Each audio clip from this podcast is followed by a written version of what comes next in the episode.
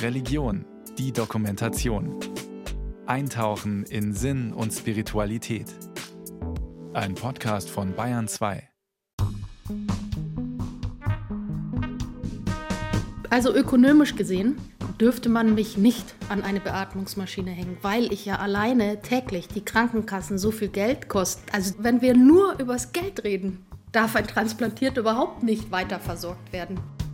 Was wir hier in Deutschland über Jahre machen, wir wollen für alles Geld haben, aber den Effekt des Ganzen wollen wir nie beziffern und damit hauen wir Massen an Geld für irgendwas raus und diese Diskussion ist eine Diskussion, die hier nie geführt werden darf, weil dann sofort das Totschlagargument kommt, du willst Lebenszeit begrenzen.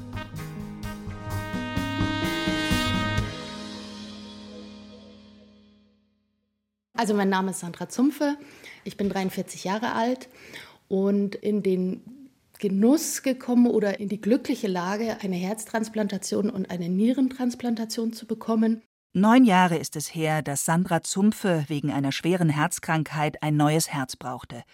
Aber auch ihre Nieren waren nach den jahrelangen Herzproblemen so geschädigt, dass sie dialysepflichtig wurde. Ihr Mann, mit dem sie in einem Vorort von München lebt, hat deshalb angeboten, ihr eine seiner Nieren zu spenden, damit Sandra Zumpfe nicht mehr an die Blutwäsche muss. Sie hat sein Angebot angenommen, auch wenn es ihr schwer fiel. Dass nicht alles sofort verfügbar ist, was Schwerkranke brauchen, hat die gelernte Erzieherin am eigenen Leib erfahren, als sie auf der Warteliste für ein Spenderorgan stand. Nach Ausbruch der Corona-Pandemie musste sie sich mit einem neuen Begriff auseinandersetzen. Triage. Davon sprechen Mediziner, wenn in einer akuten Notsituation, etwa auf dem Schlachtfeld im Krieg, Patienten in eine bestimmte Reihenfolge gebracht werden, je nachdem, wie groß die Überlebenschance ist. Im Fall von Sandra Zumpfe wäre es darum gegangen, ob sie bei einer schweren Corona-Infektion einen Platz an einem Beatmungsgerät bekommen hätte. Also ich könnte jetzt nicht sagen, dass ich da bei einer Triage die allererste wäre, die drankommt. Ja. Also eher im Gegenteil weil man eben vorerkrankt ist, weil man sowieso nicht so eine hohe Lebenserwartung hat. Also nach dem, wie ich Triage verstehe. Die Triage-Diskussionen während der Corona-Pandemie haben Sandra Zumpfe Angst gemacht. Eine andere Angst als damals, als sie auf der Warteliste für ein neues Herz stand.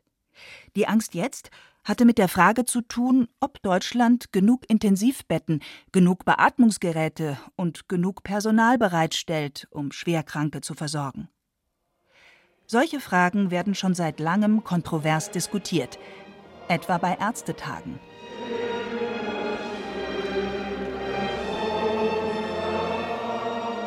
Die Jahrestreffen der Bundesärztekammer haben viele Rituale. So singen die Delegierten am Ende der Eröffnungsveranstaltung stets die Nationalhymne. Mittags gibt es Pressekonferenzen. Beim Deutschen Ärztetag in Cottbus im Jahr 1999 nutzte der zu dieser Zeit amtierende Ärztepräsident Carsten Filmer die Gelegenheit, um seine Meinung über die Gesundheitspolitik der damaligen Bundesregierung zu sagen. Die Koalition von SPD und Grünen wollte die Ausgaben im Gesundheitswesen über Budgets steuern. Dann sei aber eines unabwendbar, sagte der Chirurg Filmer dass letzten Endes eine Budgetierung auf Dauer eine vernünftige Patientenversorgung nicht sichern kann. Wer das annimmt, der muss sich fragen lassen, ob er eventuell auch an eine Lebenszeitbudgetierung auf Dauer denkt oder ob er das sozialverträgliche Frühableben fördern will oder wie er sich das alles vorstellt. Sozialverträgliches Frühableben. Filmer wollte mit seiner ironisch bis sarkastisch gemeinten Formulierung gegen Sparmaßnahmen im Gesundheitswesen argumentieren. Nach Ansicht der Jury, die jedes Jahr ein Unwort des Jahres bekannt gibt, ging der Ärztepräsident damit aber deutlich zu weit. Das sozialverträgliche Frühableben erhielt den Titel Unwort des Jahres. Mai 2022 Deutscher Ärztetag in Bremen. Diesmal wird ein Divertimento von Wolfgang Amadeus Mozart zu Gehör gebracht. Wieder spricht der amtierende Ärztepräsident bei der Eröffnungspressekonferenz über den Umgang mit begrenzten Mitteln, so wie es Carsten Filmer vor 23 Jahren schon getan hat. Der Hausarzt Klaus Reinhardt ist aber vorsichtig in seiner Wortwahl. Das Begriffspaar sozialverträgliches Frühableben kommt ihm nicht über die Lippen. Doch eine Debatte darüber, was die Krankenversicherung zahlt und was nicht, sei unabwendbar, sagt er den Journalisten. Sie wird von Politikern nicht geführt, weil das ist kein Gewinnerthema, das ist völlig klar. Hilft aber nichts. Es gilt die normative Kraft des Faktischen. Es wird kommen. Das ist ganz einfach. Ja, sie wird kommen. Außerhalb der Pressekonferenz erläutert der Ärztepräsident im Gespräch seine Forderung. Reinhardt will eine Debatte darüber führen, wie mit den begrenzten Mitteln im Gesundheitswesen umgegangen werden soll. Und dann müssen wir uns tatsächlich vielleicht auch fragen, wollen wir für medizinischen Fortschritt einen größeren Anteil unseres zur Verfügung stehenden Einkommens ausgeben als bisher und einen deutlich größeren Anteil zu Lasten unter Umständen von Konsumgütern ja, oder anderen Dingen. Reinhard weiß, dass höhere Beiträge für die Krankenversicherung unpopulär sind. Auch Verbände der Arbeitgeber, die ja die Hälfte der Kassenbeiträge zahlen, protestieren regelmäßig, wenn die Sozialversicherung teurer wird. Deswegen müsse auch eine andere Debatte geführt werden, sagt Reinhard. Die Debatte darüber, was wegfallen kann in der Gesundheitsversorgung. Dass auch zunehmend dann auch darüber nachdenken müssen, was können wir noch finanzieren, was wollen wir finanzieren und gibt es unter Umständen auch Dinge, die man unter Umständen aus der allgemeinen Finanzierung wieder rausnimmt. Seit vielen Jahren ist es so, dass die Krankenkassen von Jahr zu Jahr mehr zahlen, denn die Preise für viele Leistungen steigen. Und die meisten neu entwickelten Medikamente oder Behandlungsmethoden werden von den Krankenversicherern umgehend erstattet, sobald sie auf den Markt kommen. Es ist fast 20 Jahre her, dass die Politik die Leistungen der gesetzlichen Krankenkassen das letzte Mal deutlich gekürzt hat. Im Jahr 2003 konnte man im Radio Berichte wie diesen hören. Für rezeptfreie Medikamente muss der Patient künftig komplett selbst aufkommen. Ausnahmen soll es für Kinder und bestimmte Arzneimittel geben. Auf Änderungen müssen sich die Patienten auch beim Zahnersatz einstellen. Hier sollen die Kassen künftig nicht mehr einen prozentualen, sondern nur mehr einen Festzuschuss leisten. Wer nur eine leichte Sehstörung hat, muss sich seine Brille künftig selber kaufen und auch bei den Fahrkosten zum Arzt will Rot-Grün kräftig sparen. Sparmaßnahmen im Gesundheitswesen gelten oft als unethisch. Schließlich wird, wenn man so will, kranken Menschen eine Leistung weggenommen. Oder die Patienten müssen selbst dafür zahlen, etwa für Zahnersatz. Wer übers Sparen im Gesundheitswesen redet, sollte aber eines immer im Kopf haben, findet Eckhard Nagel. Er ist Direktor des Instituts für Medizinmanagement und Gesundheitswissenschaften der Universität Bayreuth. Dass jeden Euro, den ich ausgebe für meinen Patienten, dass dieser Euro ethisch begründet sein muss, um nicht verschwendet zu werden oder gar anderen, die auch wichtige Anliegen haben, nicht mehr zur Verfügung zu stellen.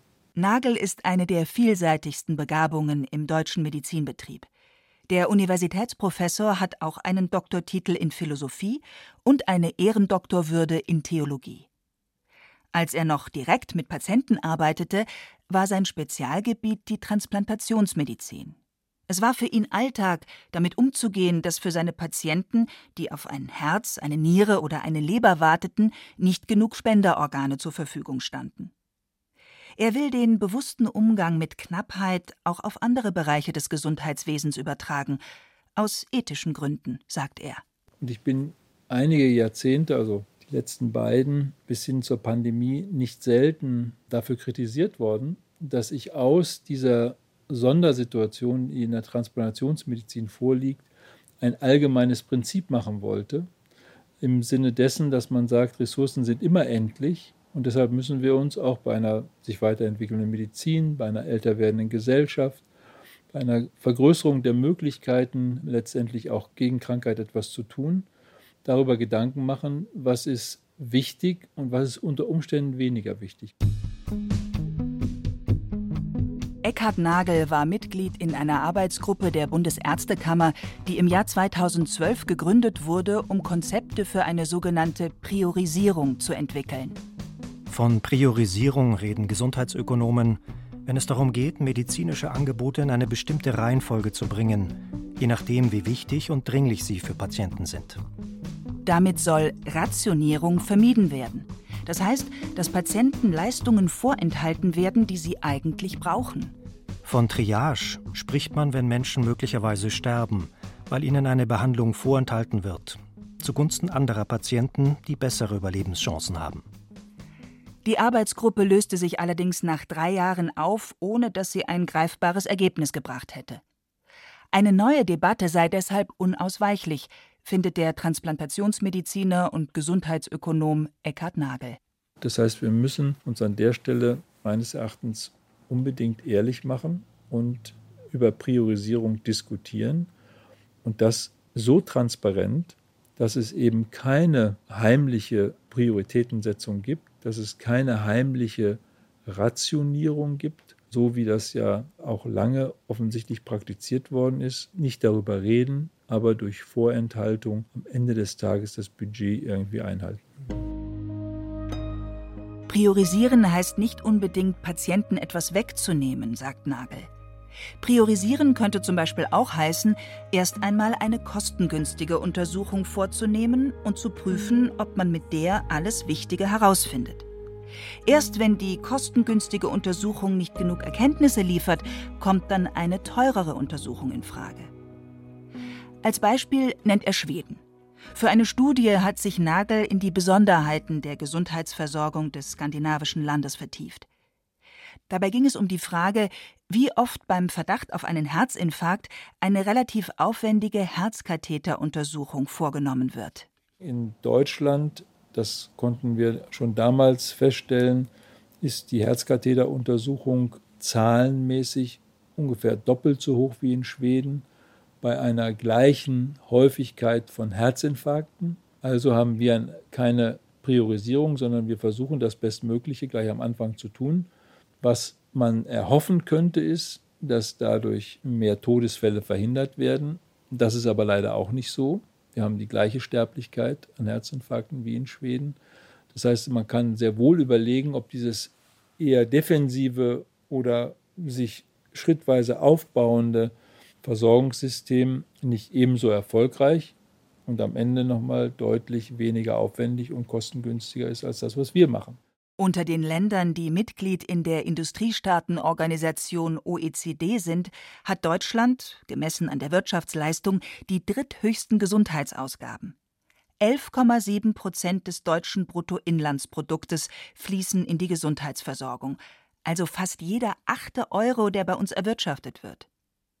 Höher ist der Anteil nur in den USA und in der Schweiz. Deutschland liegt mit seinen Aufwendungen für die Gesundheit etwa um ein Viertel über dem Durchschnitt aller OECD-Staaten. Das ist letztendlich ein Bestrahlungsgerät der äh, High-End-Generation. Das ist sozusagen ein Gerät, wo wirklich alles dran ist, was man dran bauen kann. Professor Klaus Belka ist Direktor der Klinik für Strahlentherapie und Radioonkologie der Münchner Ludwig-Maximilians-Universität. Das Bestrahlungsgerät, das er hier mit einigem Stolz zeigt, hat auch einen stolzen Preis. Wenn Sie sozusagen jetzt einfach mal im Katalog nachgucken, dann stehen hier dreieinhalb bis vier Millionen. Am Ende äh, wird wahrscheinlich ein bisschen weniger bezahlt, sage ich mal, aber es sind schon relevante Investitionen. Mehrere Millionen Euro für ein wirklich gutes Bestrahlungsgerät auszugeben, ist durchaus angemessen, findet Belka. Schließlich geht es darum, Krebserkrankungen so effizient wie möglich zu behandeln. Allerdings kommt der Krebsspezialist im Gespräch schnell auf ein Thema, das ihn umtreibt. Niemand wisse auch nur halbwegs genau, was die weit mehr als 400 Milliarden Euro, die jedes Jahr ins deutsche Gesundheitswesen fließen, eigentlich für einen Nutzen stiften. Als Beispiel nennt er die häufigste Krebserkrankung bei Männern. Wenn Sie jetzt wissen wollen, äh, wie viele Prostatakarzinome wir in Deutschland haben, wie die behandelt werden und wie die Überlebenszahlen sind, Sie werden es nicht rauskriegen. Es gibt keine genauen Daten darüber, wie viele Prostatakrebspatienten mit welchen Methoden behandelt werden, welche Ergebnisse die Behandlung bringt und was welche Behandlung kostet, sagt Belker und schüttelt den Kopf. Niemand weiß also, wie viel Geld für besonders erfolgreiche Behandlungen ausgegeben wird und wie viel für nicht so erfolgreiche Methoden. Ein Grund dafür liegt nach Ansicht des Krebsspezialisten darin, wie Medizin in Deutschland bezahlt wird. In den allermeisten Fällen bekommt ein Krankenhaus oder eine Praxis Geld dafür, dass eine bestimmte Leistung erbracht wird. Je mehr dieser Leistungen abgerechnet werden, desto mehr Geld fließt. Die Folgen dieses Vergütungssystems sind oft fatal, sagt Klaus Belker und erzählt von einem Beispiel aus seinem Bereich. In der Strahlentherapie gibt es die Möglichkeit, Patienten über einen längeren Zeitraum immer wieder zu bestrahlen oder auch über einen kürzeren Zeitraum. Belker war Chef einer internationalen Studiengruppe, die untersucht hat, welche Herangehensweise für die Patienten die besten Erfolge bringt. Das Ergebnis sehr lange Bestrahlungsserien sind nicht sinnvoll, kürzere Serien sind besser. In vielen europäischen Nachbarländern ist es umgesetzt. Da ist mittlerweile eigentlich der Standard diese mittellange Bestrahlung, also etwas verkürzte Serien oder zum Teil auch die ganz kurzen Serien. So, und Deutschland ist mittlerweile auf europäischer Ebene, ich will nicht sagen die Lachnummer, aber die Kollegen in diesem europäischen Leitlinienkomitee, das ich sehr lange Jahre geleitet habe, sagen mir immer, ja, you Germans, you don't like it because your refunding is problematic. Die deutschen Kliniken und Praxen mögen kürzere Bestrahlungsserien nicht, weil die Bezahlung hierzulande problematisch ist. Das hört Belker, wenn er mit seinen internationalen Kollegen diskutiert. Denn für längere Bestrahlungsserien gibt es mehr Geld von der Krankenversicherung. Das heißt nichts anderes als, der finanzielle Nutzen hat immer wieder größeres Gewicht als der medizinische Nutzen. In der Medizin ist von Evidenz die Rede, wenn es darum geht zu überprüfen, wie wirksam eine Behandlung ist. Und das zeigt eigentlich das grundsätzliche Problem. Hier geht es ja nicht um Geld sparen, sondern hier geht es um eine Evidenz, die sagt, wir können mit weniger Geldausgabe dasselbe Ziel erreichen. Punkt. Wie kriegen wir das umgesetzt? Und Sie sehen, in einem Gesundheitssystem, wie wir es haben, kriegen Sie es nicht hin. Beim diesjährigen Ärztetag in Bremen begleitete das Kammerorchester Konsonanz die Eröffnungsveranstaltung musikalisch. Im Publikum saß auch Wolf-Dieter Ludwig. Der Medizinprofessor ist Krebsspezialist und leitet die Arzneimittelkommission der Bundesärztekammer. Seit vielen Jahren kritisiert er, dass Krebsmedikamente, in der Fachsprache heißen sie Onkologika, immer teurer werden. Wir haben sicherlich ein ethisches Problem, weil wenn ich sehr, sehr viel Geld ausgebe, Milliarden Euro für Onkologiker, von denen ich nicht weiß, ob sie wirklich einen für den Patienten sinnvollen Fortschritt bedeuten, dann wird mir dieses Geld irgendwann in anderen Bereichen des Gesundheitssystems fehlen. Und von daher ist es auch eine ethische Aufgabe, faire Preise für wirklich innovative, gute Arzneimittel zu finden, aber nicht jeden Preis der pharmazeutischen Industrie zu akzeptieren. Wenn ein Medikament auf den Markt kommt, muss seine Wirkung zwar an Patienten getestet sein, an diesen Studien sind aber nicht sehr viele Patienten beteiligt. Was ein Medikament in der Breite der Versorgung wirklich bringt, ist beim Markteintritt noch nicht belegt. Und dort sehen wir, dass doch ein Großteil dieser Onkologiker zum Zeitpunkt ihrer Zulassung hinsichtlich ihres Nutzens gar nicht beurteilt werden kann. Das heißt, dass wir sehr viel Geld ausgeben für Arzneimittel, deren Nutzen möglicherweise sogar nur marginal ist. Deutschland hat in den vergangenen Jahrzehnten einiges unternommen, um die Ausgaben im Gesundheitswesen im Griff zu behalten.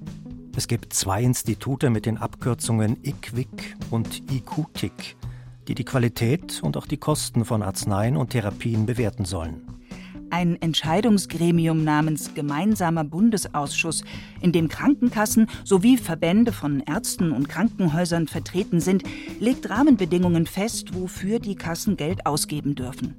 Die knapp 100 gesetzlichen Kassen verhandeln mit den verschiedenen Pharmakonzernen über Rabatte. Das Ganze geschieht auf der Grundlage von Gesetzen, die Namen tragen wie Arzneimittelmarktneuordnungsgesetz. Je mehr man sich da rein vertieft, umso erstaunter ist man eigentlich, dass das System überhaupt funktioniert. Rainer Anselm ist kein Mediziner. Trotzdem ist ein Schwerpunkt seiner Arbeit, sich Gedanken über das Gesundheitswesen zu machen.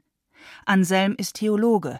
Er hat eine Professur mit Schwerpunkt Ethik an der Münchner Ludwig-Maximilians-Universität und er ist Mitglied im Bayerischen Ethikrat. Wenn man mit ihm darüber spricht, was getan werden müsste, damit die begrenzten Mittel, die ins Gesundheitswesen fließen, am besten eingesetzt werden, dann richtet er den Blick auch auf jeden Einzelnen. Jede Ärztin und jeder Arzt müsse regelmäßig überlegen, ob der Aufwand einer Behandlung in einem angemessenen Verhältnis zum Nutzen steht. Das sei letztlich eine ethische Frage. Das muss man trainieren, das hat man nicht einfach so. Ethik ist, könnte man vielleicht etwas plakativ sagen, ein Muskel. Wenn der nicht trainiert und betätigt wird, dann verkümmert der auch. Und es ist eben auch nichts, was man einmal gelernt hat und dann kann man das sondern man muss es immer wieder betätigen, immer wieder überlegen und dabei werden sich auch Positionen immer wieder verändern. Der Theologe weiß, dass Appelle an die ethische Eigenverantwortung aller Beteiligten nicht genügen, um die 440 Milliarden Euro zu steuern, die im deutschen Gesundheitswesen pro Jahr bewegt werden. Aber den Blick aufs Individuum zu richten, also auf die Ansprüche und die Bedürfnisse jedes Einzelnen, sei eine lange Tradition in der deutschen Gesundheitsversorgung. Auch in Deutschland ist zwar gesetzlich festgelegt, dass es wirtschaftlich und angemessen sein soll, was die gesetzliche Krankenversicherung aufwendet. Doch wie man berechnet, was wirtschaftlich und angemessen ist und was nicht, dafür gibt es keine Verfahren. Anders ist die Tradition etwa in Großbritannien. Im dortigen staatlichen Gesundheitswesen wird etwa für Arzneien eine Kosteneffektivität berechnet. Dazu wird überprüft, um wie viel länger Patienten leben, wenn sie beispielsweise ein bestimmtes Krebsmedikament erhalten. Dabei wird auch die Lebensqualität mit einberechnet. Ein zusätzliches Lebensjahr, währenddessen die Patienten schwere Nebenwirkungen erleiden, wird nicht mit dem Wert 1 gerechnet, sondern nur mit dem Wert 0,5. Diese sogenannten qualitätskorrigierten Lebensjahre, im Englischen lautet die Abkürzung Qualis, sind in Großbritannien ein gängiges Instrument, um Kosten zu steuern. Mit der deutschen Idee vom Gemeinwohl ist diese Herangehensweise aber schwer zu vereinbaren, meint der Medizinethiker Rainer Anselm. Und dieses Gemeinwohl lässt sich ganz schwer quantifizieren. In dem Augenblick, in dem ich anfange zu sagen, das Gemeinwohl besteht eben in diesen Qualis, das müssen so und so viele Jahre sein, das muss ich so und so viel berechnen, dann wird es total schwierig, weil zu einem Gemeinwohl gehört eben auch eine Gesellschaft, die tolerant ist gegenüber dem Abweichenden, gegenüber dem besonders Verletzlichen, die auch bereit ist, an der einen Stelle, auch wenn es vielleicht unter harten Egalitätskriterien nicht dasselbe ist, mal mehr aufzuwenden. In Großbritannien oder auch in Skandinavien läuft die Diskussion darüber, wie viel das Gesundheitswesen wofür ausgeben soll, auch deswegen anders, weil es dort keine Diktaturen gab, die Menschen mit bestimmten Krankheiten oder Behinderungen als lebensunwertes Leben abstempelten. Auf mehr als 200.000 wird die Zahl der Menschen geschätzt, die während der Nazidiktatur Opfer des sogenannten Euthanasieprogramms wurden. Ein Argument der Nazis dafür, Kranke zu ermorden, war auch stets das Geld, das für ihre Versorgung ausgegeben werden muss. Heute gilt es in Deutschland als selbstverständlich, dass ein Leben niemals als unwert gelten darf. Und es wird nicht offen darüber diskutiert, ob man den Wert eines Lebens in Euro und Cent beziffern kann. Sicher ist aber auch in Deutschland, kranke Menschen zu versorgen kostet Geld manchmal sehr viel Geld. Auf jeden Fall. also mit mir hat die Krankenkasse keinen Spaß. Es ist leider so. Sandra Zumpfe, die seit neun Jahren mit einem Spenderherz und seit fünf Jahren mit einer transplantierten Niere lebt, kann nicht genau beziffern, was die Medikamente und regelmäßigen Untersuchungen kosten, die sie braucht. Aber deutlich über 10.000 Euro im Jahr könnten da schon zusammenkommen, sagt sie. Und sie ist stolz auf ihr Heimatland Deutschland, weil hier nie in Frage gestellt wird, dass die Beitragszahler der Krankenversicherung und die Steuerzahler dieses Geld solidarisch aufbringen.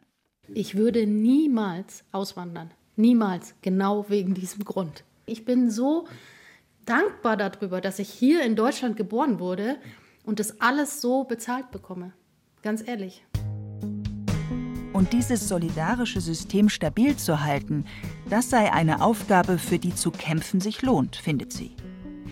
Vollzeit zu arbeiten ist mit einem Spenderherz und einer Spenderniere für die 43-Jährige zwar nicht möglich, aber sie möchte gerne tun, was sie kann, sagt sie.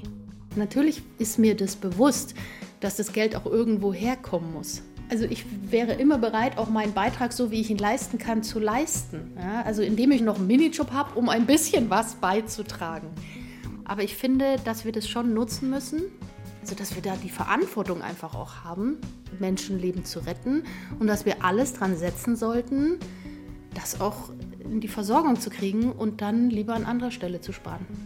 Wo die Stellen sind, an denen gespart werden kann, das muss in der Gesellschaft immer wieder ausdiskutiert werden, findet Sandra Zumpfe. Für die Frau, die nach zwei Organtransplantationen ein halbwegs normales Leben führt, ist aber eines klar. Ich finde, an der Gesundheit darf man nicht sparen. Das ist meine feste Überzeugung, weil ich selber sehe, wie es mir ja geht, dadurch, dass nicht gespart wurde.